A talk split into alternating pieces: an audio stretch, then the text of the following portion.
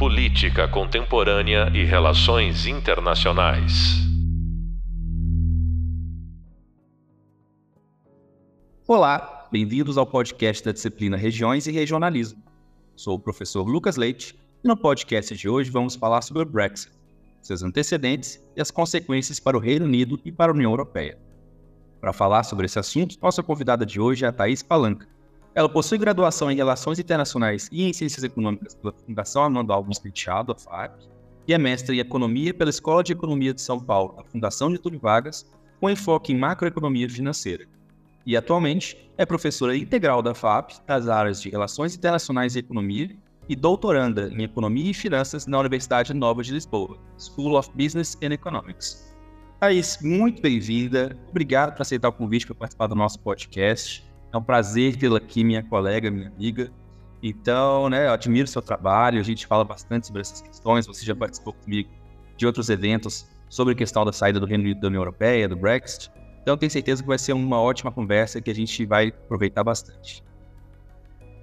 Muito obrigada, Lucas, por essa introdução. Muito obrigada pelo convite. É sempre um prazer estar conversando com você, especialmente sobre esse tema que é tão recorrente nas nossas conversas, que é o, o Brexit.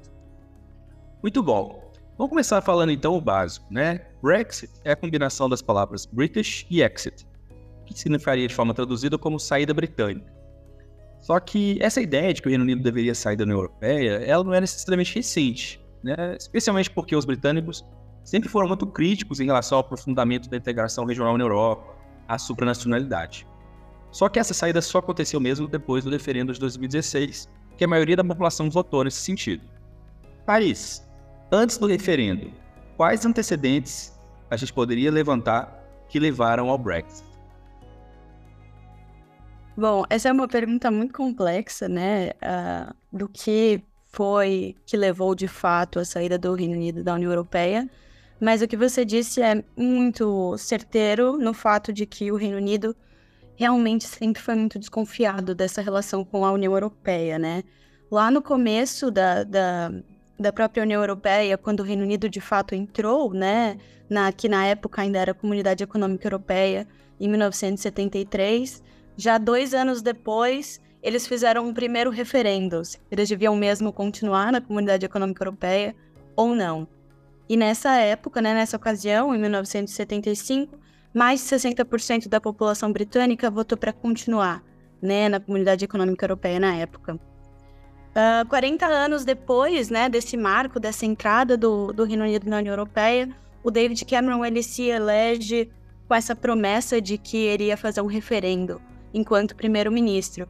E eu acho muito importante a gente falar que ele não disse que ele faria isso porque ele acreditava na saída do Reino Unido da União Europeia, mas porque, né, isso veio uh, à tona em outras memórias de outras pessoas que trabalharam com ele a pressão era muito grande dentro da esfera política para que isso fosse trazido à pauta pública.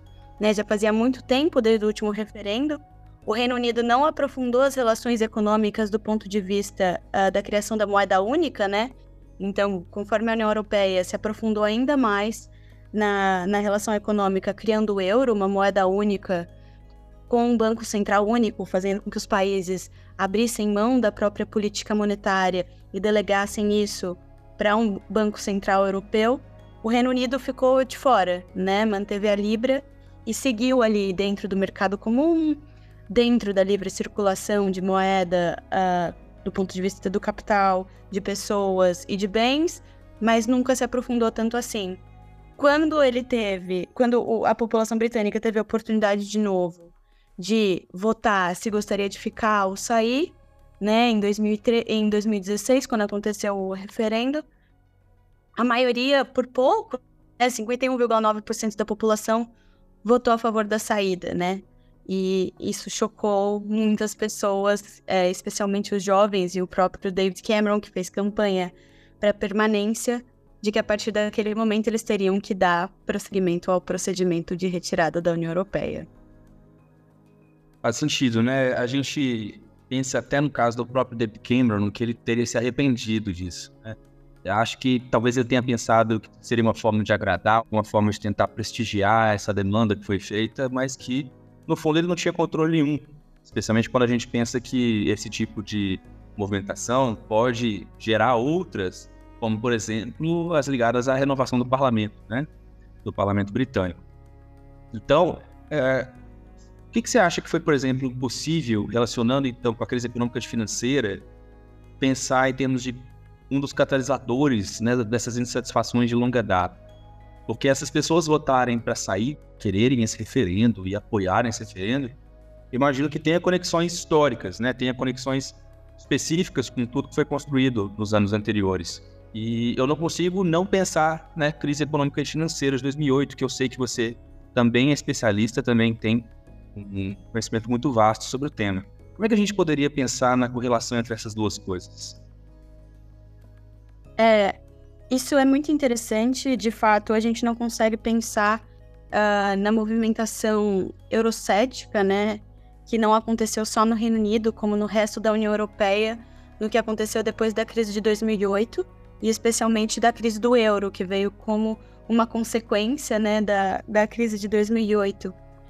É, a grande questão é que essa grande crise econômica, né, tanto a financeira quanto a específica da crise da dívida pública, né, quando a gente fala dos problemas pelos quais passavam Portugal, Espanha, Itália Grécia, especialmente, até a própria Irlanda, é, que depois desse momento em que você tem uma parte dos países da União Europeia, uma parte que se considera uh, marginalizada na Europa, né, uma parte mais pobre da Europa, entre muitas aspas, né, obviamente, uh, sofrendo com uma crise de dívida estourando e o resto dos países tendo que bancar isso, né? Então, é, é, essa crise não foi boa para nenhum dos lados. Ao passo que a Alemanha e Reino Unido, por exemplo, ficaram super insatisfeitos de terem que lidar com os custos de uma crise na União Europeia, que não foram eles que causaram no período, a gente tem também os outros países, os efetivos causadores da crise do euro, super enfurecidos por ter que seguir as regras pautadas pelo Banco Central Europeu, pelo FMI, pela Comissão Europeia. Então, a crise de, de 2010, né, que é a crise do euro especificamente, serviu para uh, afastar os dois lados da União Europeia, né? Se a gente pode chamar assim. Os ricos, entre muitas aspas, e os pobres, entre muitas aspas.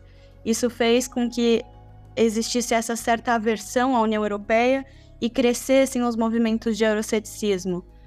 Então, nesse período, a partir de 2010, a gente vê uma crescente muito grande de partidos, tanto de extrema direita quanto de extrema esquerda, e até em alguns momentos, partidos que não são de nenhum lado dos extremos, mas que ainda assim são eurocéticos, ou seja, são avessos a continuar na União Europeia. Esse movimento teve mais força no Reino Unido e acabou combinando no Brexit, provavelmente porque as amarras econômicas eram menores. Obviamente, do ponto de vista comercial, o, a balança comercial com a União Europeia é gigantesca, mas do ponto de vista monetário, eles ainda tinham independência e a própria moeda, então sair seria muito menos custoso do que, por exemplo, Portugal sair da União Europeia e ter que reconstruir uma moeda própria do nada. Então, acho, acho que essas são algumas opiniões é, em geral sobre, sobre a crise de 2008 e a crise de 2010 e o Brexit. Excelente. Acho que você já até trouxe umas, uns pontos novos para a gente pensar aqui, e eu queria conectar isso em relação ao debate interno porque você muito me lembrou agora, acho muito interessante trazer isso, que os custos, talvez, para o Reino Unido não fossem tão altos, né, de assumir da renúncia à União Europeia dessas conexões, em razão justamente de ter um controle cambial, um controle monetário muito maior do que os demais países, né? E você falou da questão dessa insatisfação que ela foi generalizada no caso da União Europeia.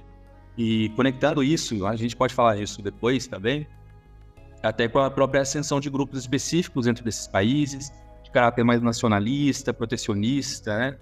Então, justamente começando a puxar nessa, nessa questão, nesse sentido, eu queria te perguntar em relação ao debate interno. Quais eram os pontos defendidos por cada um dos lados? Né? Pelos que queriam ficar, pelos que queriam sair. Além disso, né, você conseguiria falar para a gente sobre a visão dos partidos políticos e qual a agenda deles em relação à União Europeia em geral e o Brexit em particular? Olha, vou tentar responder essa pergunta uh, da forma mais geral e específica ao mesmo tempo possível. Uh, é verdade que a quantidade de partidos uh, pró-saída da União Europeia, os partidos mais eurocéticos e partidos mais nacionalistas, cresceram a partir da crise de, de 2010. Mas também é verdade que tem um partido que, inclusive, teve que reformar o próprio nome, que nasceu lá em 1973, que já era contra a, a estar na União Europeia do ponto de vista britânico, né? Que é o UKIP, UKIP, Partido Britânico pela Independência, que uh, uma, isso é uma mostra muito forte, na minha opinião, de que o movimento nacionalista contra a União Europeia, contra a União Supranacional, já estava em evidência e que, de fato, uh, havia uma pressão política muito forte sobre o Cameron uh, em 2016, de que em 2014 o UKIP ganhou muitas cadeiras no parlamento, né? inclusive no Parlamento Europeu, o que é, para mim, a, o maior nonsense possível, que é você votar para um partido eurocético para compor o Parlamento Europeu. Mas, enfim. Uh, além disso, os outros partidos. Falando sobre part o Partido Trabalhista, né, que é a grande oposição aos Tories, aos conservadores, que foram os que de fato encabeçaram o Brexit, eles foram um pouco resilientes a assumir algumas posições, os principais líderes do partido, mas a partir de determinado momento, a, a grande maioria se posicionava contra o Brexit. E a grande justificativa para isso é que eles diziam que o referendo que foi feito, em que uh, perguntava-se para as pessoas: você é a favor da saída ou contra a saída, basicamente, isso não era muito claro no sentido do como, né? Você só tinha que dizer: você quer continuar na, União Europeia ou não? Era uma pergunta muito simplista para um problema muito mais sério e que na época, em 2016, nem eles nem ninguém faziam ideia de como seria essa saída, né? O como não foi muito bem esclarecido para a população, o que pode, em alguma medida, ter levado as pessoas a votarem a favor da saída, sem imaginar o que viria como consequência disso. É, então, eles tentaram levantar diversas moções para um segundo referendo antes de efetivamente uh, ativar o Acordo 50 da União Europeia, que tiraria, que começaria, né, o processo de retirada. Uh, dentro do, dos conservadores, a opinião também era bem mista, né? É, dizem atualmente que o Brexit foi e tem sido um grande ponto de cisão entre os próprios conservadores e que isso tem uh, ameaçado muito o partido em geral. Né? Então, você tinha uma parte dos conservadores, como era o próprio David Cameron, que não queria que o Brexit acontecesse. E você tinha em seguida, né, se você pensar a lista de ministros que sucederam Cameron, como a Theresa May, o Boris Johnson, que eram pessoas que de fato eram entusiastas da retirada do Reino Unido da União Europeia. Né? Então, o Brexit não foi só um problema, né? Eu acho que a gente vai falar disso um pouco mais para frente, mas não gerou só problemas de médio e longo prazo para, para o Reino Unido, como também aparentemente para o Partido Conservador, que desde então vive uma batalha interna sobre uh, o que vai ser do Reino Unido depois do Brexit e até sobre como traçar o melhor acordo possível com a Comissão Europeia. Verdade, né? Eu fico lembrando na época das negociações da dificuldade que foi, foram anos, eles conseguirem chegar num acordo que realmente levasse em conta que os dois, né, no caso o bloco europeu e já o Reino Unido, tinham relações comerciais, ainda tem relações comerciais muito profundas. Né? O Reino Unido era uma das maiores economias do, da União Europeia, e talvez por isso mesmo, né, e tem a ver com o que eu vou te perguntar agora, esse sofrimento, por assim dizer, do Reino Unido não seja tão pequeno, né?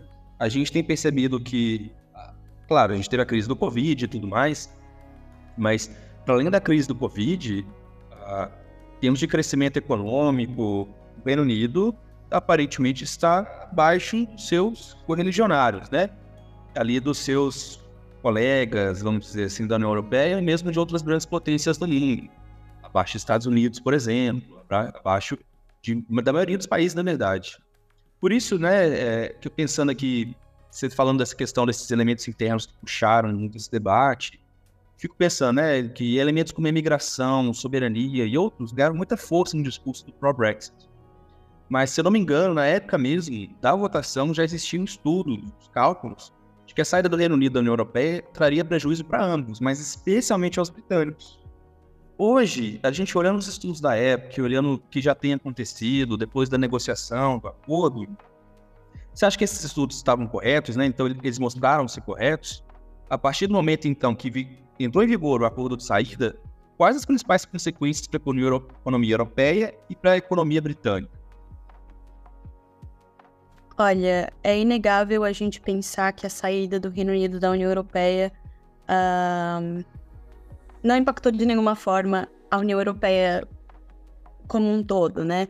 O Reino Unido ele era a segunda maior economia dentro da União Europeia, tinha a terceira maior população e era a segunda nação que mais contribuía com o orçamento da União Europeia em termos líquidos.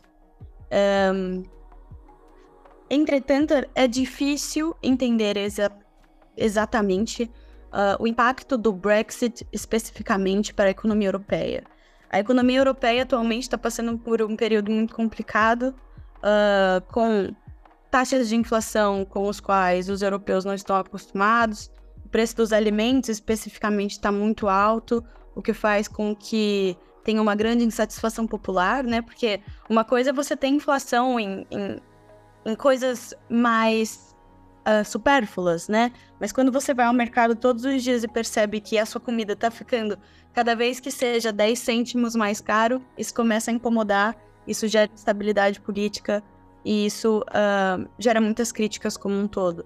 Só que para a Europa é muito difícil você separar um problema uh, do que está causando o quê, né? Porque querendo ou não, o Brexit é um dos menores dos problemas da Europa nesse momento, considerando a guerra da Ucrânia, considerando a Covid. Então a gente não consegue ver exatamente os efeitos exatos do Brexit sobre a União Europeia. Mas a sua estratégia é muito boa, que é a gente comparar o Reino Unido com seus pares, né? Ver o que está acontecendo com a economia britânica e comparar isso, por exemplo, com algum outro país europeu, com a União Europeia como um todo.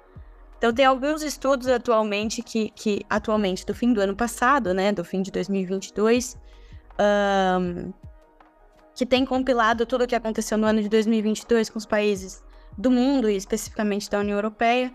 E parece que, de fato, aqueles estudos lá do de 2016, quando houve o referendo, pareciam apontar para a direção certa, né?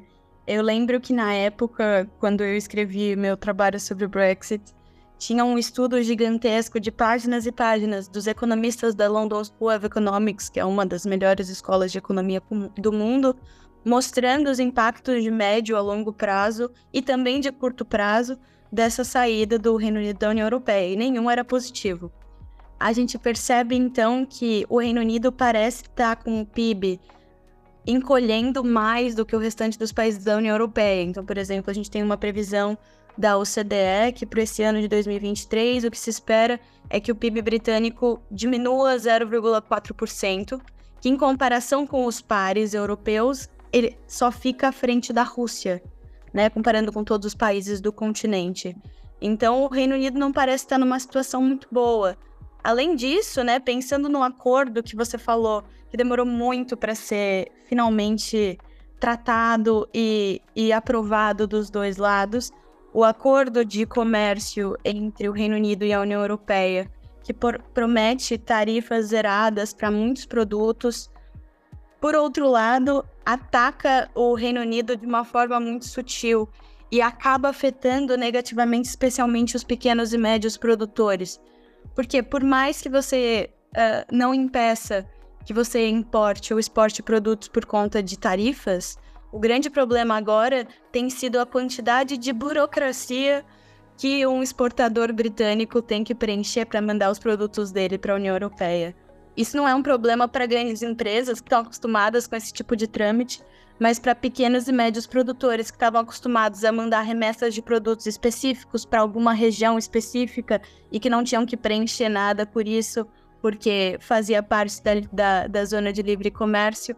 Agora eles se deparam com montanhas e montanhas de papeladas e com vários problemas, uh, exatamente do ponto de vista burocrático, né? Então, a, o grande problema ao comércio não tem sido as tarifas que estão zeradas, mas sem toda a burocracia por não ser parte da União Europeia, o que eu achei muito sutil, né? Uma estratégia muito sutil, porque na época da, da quando começou a discussão do acordo de transição e depois a segunda rodada de negociações do acordo efetivo uh, da saída e o potencial acordo uh, comercial que viria em seguida, uh, muita gente apostava numa coisa que a gente chamava, né, de hard Brexit, que acabou não sendo o que aconteceu, que seria um Brexit duro no sentido de que não haveria acordo, que o Reino Unido sairia da União Europeia e teria que se virar sozinho no mundo sem a União Europeia, que era o maior parceiro comercial até então,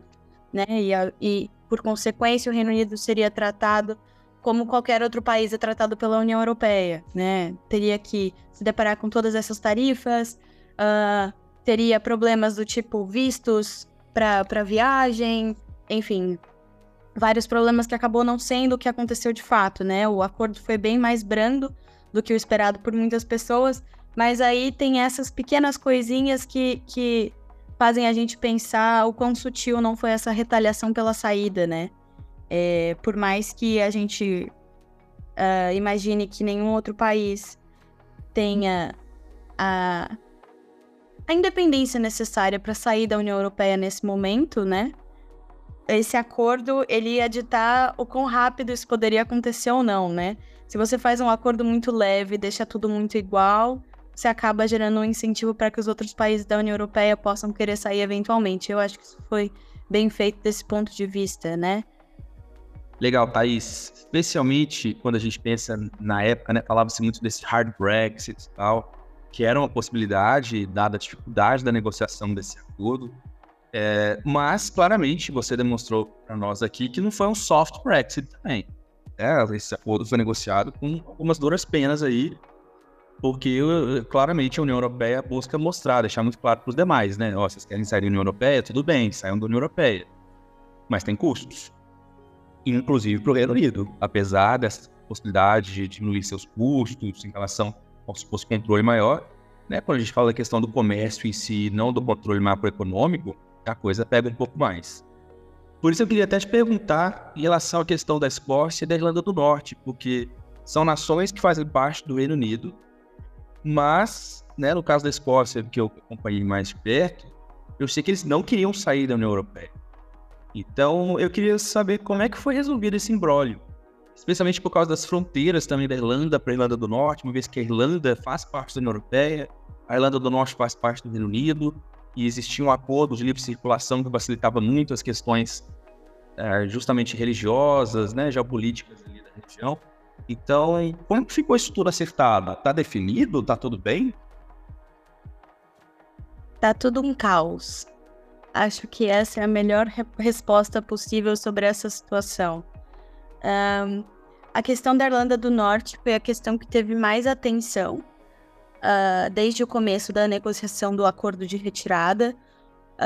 Um, o que foi um pouco mal visto, e eu achei uma má jogada política do ponto de vista uh, dos negociadores britânicos nessa época, porque, como você bem lembrou, é, nem a Irlanda do Norte nem a Escócia votaram a favor da retirada né? Então a gente tem dois problemas correndo aí em paralelo dentro do Reino Unido, um por conta dos escoceses, outro por conta da Irlanda do Norte. Uh, a questão da Irlanda, né, como você bem disse, a Irlanda foi colocada numa, a Irlanda do Norte, né, no caso, foi colocada numa situação muito complicada, porque a partir do momento que o Reino Unido sai da União Europeia, cancela-se o acordo de livre circulação, né, que era uma coisa que os britânicos queriam muito que continuassem, mas que realmente foi uh, não foi mantido exatamente para que eles sentissem os custos da saída da União Europeia. Não faz sentido você querer abandonar o bloco, mas querer manter essas regalias. Uh, isso colocou a Irlanda do Norte numa situação muito complicada, porque com o fim da livre circulação entre Reino Unido e União Europeia, significaria o fim da livre circulação das pessoas da Irlanda e da Irlanda do Norte.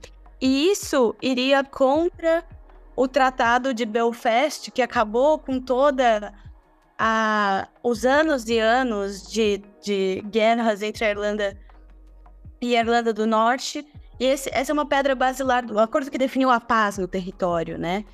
Então, isso colocou a Irlanda do Norte numa situação muito complicada. Desde o começo, já sabendo dessa situação, os britânicos, durante a negociação, já se preocuparam em criar um protocolo para a Irlanda do Norte, para que isso não viesse a ser um problema, por mais que a resolução desse problema não esteja agradando os, os irlandeses do Norte.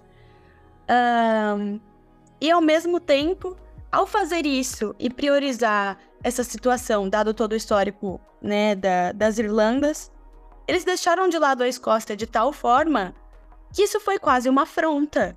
E a Escócia está alucinada para fazer um referendo de independência, que tem sido negado por Westminster, pelo parlamento da Grã-Bretanha, mas que a primeira-ministra escocesa, né, que eles têm um representante, né, de cada um desses desses outros parlamentos dos, das outras nações que fazem parte da, da Grã-Bretanha, um, eles estão preparados para que na próxima eleição, que seria no ano que vem, eles têm tentado fazer uma pressão para eleições antes, junto, né, associados aos trabalhistas, e têm feito essa pressão, dado resultados em eleições regionais, para que uh, o parlamento seja renovado e eles tenham novas eleições gerais. Mas a Escócia, né, a primeira-ministra escocesa já deixou bem, claro que o resultado da próxima eleição vai dizer, né, vai mostrar o que os escoceses querem a partir daí, que se os escoceses quiserem um referendo de independência, eles vão fazer um referendo de independência e que caso saiam, gostariam de voltar a fazer parte da União Europeia. Então, tem esse caos da Escócia uh, por terem sido deixados de lado durante desde o referendo, que 66% das pessoas da Escócia votaram contra a saída, e que a partir daí não foram priorizados em nenhum momento no acordo. E também tem a questão da Irlanda do Norte, né? Dado todo esse essa questão geopolítica problemática, eles tentaram fazer um protocolo que garante a livre circulação de bens e pessoas e serviços entre as Irlandas, mas que a Irlanda ainda continuaria território fiscal, uh, britânico. Só que o acordo, esse protocolo com essas regras que garante que a Irlanda continua no mercado único europeu, não agrada muito a Irlanda do Norte como um todo, né? Eles acham que isso coloca em xeque a, reação, a, a relação deles com o Reino Unido como um todo e que também não dá o suficiente do ponto de vista do que eles esperavam, do que a União Europeia daria para a situação específica. Então, eles basicamente, existem dois grandes partidos que, uh, por obrigação, né, por conta do Tratado de, de Belfast, que determinou as regras depois da, de todo esse período de guerra entre as Irlandas, que você tem que ter obrigatoriamente no parlamento para qualquer tomada de decisão uma parte específica que representa os unionistas, que são as pessoas que querem unir as Irlandas de novo. E existem dois grandes partidos que são os representantes desse, desse movimento, que é um partido que veio do antigo IRA e um outro partido novo, que é o Partido Democrata Unionista. E eles só abandonaram o parlamento irlandês desde então, e nenhuma outra decisão pode ser tomada a partir daquele momento. Eles não conseguiram nem eleger novos representantes, pelo menos até o dia de hoje, né? Esse impasse está acontecendo. Então, basicamente, a gente tem aí os escoceses junto com os trabalhistas uh, contra tudo que os, os conservadores têm decidido do ponto de vista uh, do Brexit, como um todo, desde o começo. E agora você também tem essa nova briga da Irlanda do Norte, que também não queria sair, que estava bem com as coisas como estavam e que uh, você vê os protestos, eles só querem voltar à vida normal que eles tinham antes de todo esse caos que foi a, a saída do Reino Unido da União Europeia. Ou seja, muita coisa foi se ajustando, negociaram alguns elementos que eram importantes, mas claramente o lado mais fraco da corda ficou mais fragilizado aí, que pode inclusive levar a problemas no futuro, em especial, acho que pensando aqui, na questão da Irlanda do Norte, termos políticos e termos de conflito que já aconteceu. Mas, óbvio, também na Escócia, né? Isso fortaleceu o discurso separatistas. E a última coisa que o Reino Unido quer nesse momento é justamente ver esfacelar o seu pouco império que ainda restou, né? Daquele grande império que já existiu, ainda bem. Bom, eu estou brincando aqui, mas brincadeiras à parte, eu queria te perguntar para a gente finalizar, afinal, quais são as consequências? O que, que você pode pensar em relação ao futuro do Reino Unido e da União Europeia separar? É, afinal, quem ganhou, quem perdeu? É, eu acho que ficou claro para a gente que os dois perderam, mas é, eu acho que também ficou um pouco mais claro que o Reino Unido é quem tem sofrido mais com essas questões. E a gente parando para pensar, então, relacionando com as questões geopolíticas mais amplas, né, na questão hoje, por exemplo, da discussão acerca de uma moeda comum para os países, aqui na Unasul, da China com outros países, já existe há muito tempo, na verdade, não é nada novo. Mas será que isso não fragilizaria ainda mais o Reino Unido, no contexto de política internacional? E a União Europeia, com o euro, teria, teria aí, portanto, uma garantia maior de negociação, de barganha? O que, que a gente poderia pensar para o futuro da região, né, em particular do Reino Unido? Olha, eu acho que é muito complexo a gente falar quem ganhou, quem perdeu, mas ignorando que é muito complexo, eu acho que no longo prazo a gente vai perceber que efetivamente essa saída foi mais prejudicial para o Reino Unido, né? A gente vê a União Europeia, por mais que esteja passando por alguns problemas, ainda segue e potencialmente né, seguirá como uma representação do, do norte global ao lado dos Estados Unidos. Um, e você pensar num Reino Unido sozinho nesse cenário faz com que a gente imagine, do ponto de vista da geopolítica, uma perda significativa da influência como um todo, né? Vai manter o veto no Conselho de Segurança, mas, do ponto de vista de atuação da política externa, eu não consigo ver o, o Reino Unido tendo grande protagonismo no futuro. Né? Do ponto de vista econômico, as previsões é que para os próximos 15 anos o Reino Unido ainda cresça 7% a menos do que cresceria se tivesse permanecido na União Europeia. Então eu acho que dentro de todo esse cenário, a saída foi um tiro no pé de todas as formas. Tanto do ponto de vista do próprio Cameron, que teve que negociar teve que renunciar em seguida do referendo, quanto para o Reino Unido que continuou com essa ideia. E eu acho que o grande problema é que as pessoas que votaram contra a saída e perderam no referendo serão as pessoas que serão mais afetadas negativamente. Porque a gente percebe que são os jovens, os, os, uma parte significativa das pessoas que entendiam ah, os benefícios da União Europeia, das coisas mais simples, como fazer um semestre fora na faculdade pelo programa Erasmus, até a possibilidade de trabalhar em qualquer lugar da União Europeia se quisesse a partir de então, né, desde, desde o depois da faculdade, ou uh, trabalhar de qualquer forma na União Europeia em geral. Depois do, disso, são essas pessoas que foram as contrárias desde o começo que vão acabar sendo penalizadas no médio ou longo prazo. Então eu acho que é muito complicado, especialmente para o Reino Unido. E que se eu tivesse que dizer quem ganhou, quem perdeu, infelizmente os britânicos erraram nessa história. Excelente, Thaís. É, acho que a gente cobriu bem, né? Os elementos principais dos antecedentes do Brexit, os principais atores, processo político, a relação com a União Europeia, as possibilidades para o futuro, e eu concordo contigo, eu acho que o Reino Unido também foi o mais prejudicado nesse sentido, a população britânica, na verdade, né? Quando a gente pensa assim, porque em termos das alas políticas do país, a gente continua eles tendo boa parte da atuação no mesmo sentido e tudo mais. Tem gente falando, inclusive, hoje em dia, de ter que pensar em voltar para a União Europeia, mas acho que isso aí acho que ainda vai demorar muito a realmente se tornar proporção devida para se tornar algo para debate. E se acontecer, a gente chama de novo aqui para conversar com a gente, né? Então, muitíssimo obrigado pela sua participação. Foi um prazer enorme conversar com você, Thaís. Obrigada pelo convite. Sempre que quiser falar sobre caos, uh, sobre o Brexit, ou sobre a economia brasileira, ou o que precisar, pode me chamar. Eu que agradeço. Você acabou de ouvir o podcast sobre regiões e regionalismo. Eu sou o Lucas Leite e a convidada professora mestra Thais Palanque. Foram discutidos os antecedentes do que ficou conhecido como Brexit, a saída do Reino Unido da União Europeia e as suas consequências. Não se esqueça de seguir o material no Hub Visual e no Hub Leitura, a fim de garantir maior entendimento do conteúdo do curso. Bons estudos!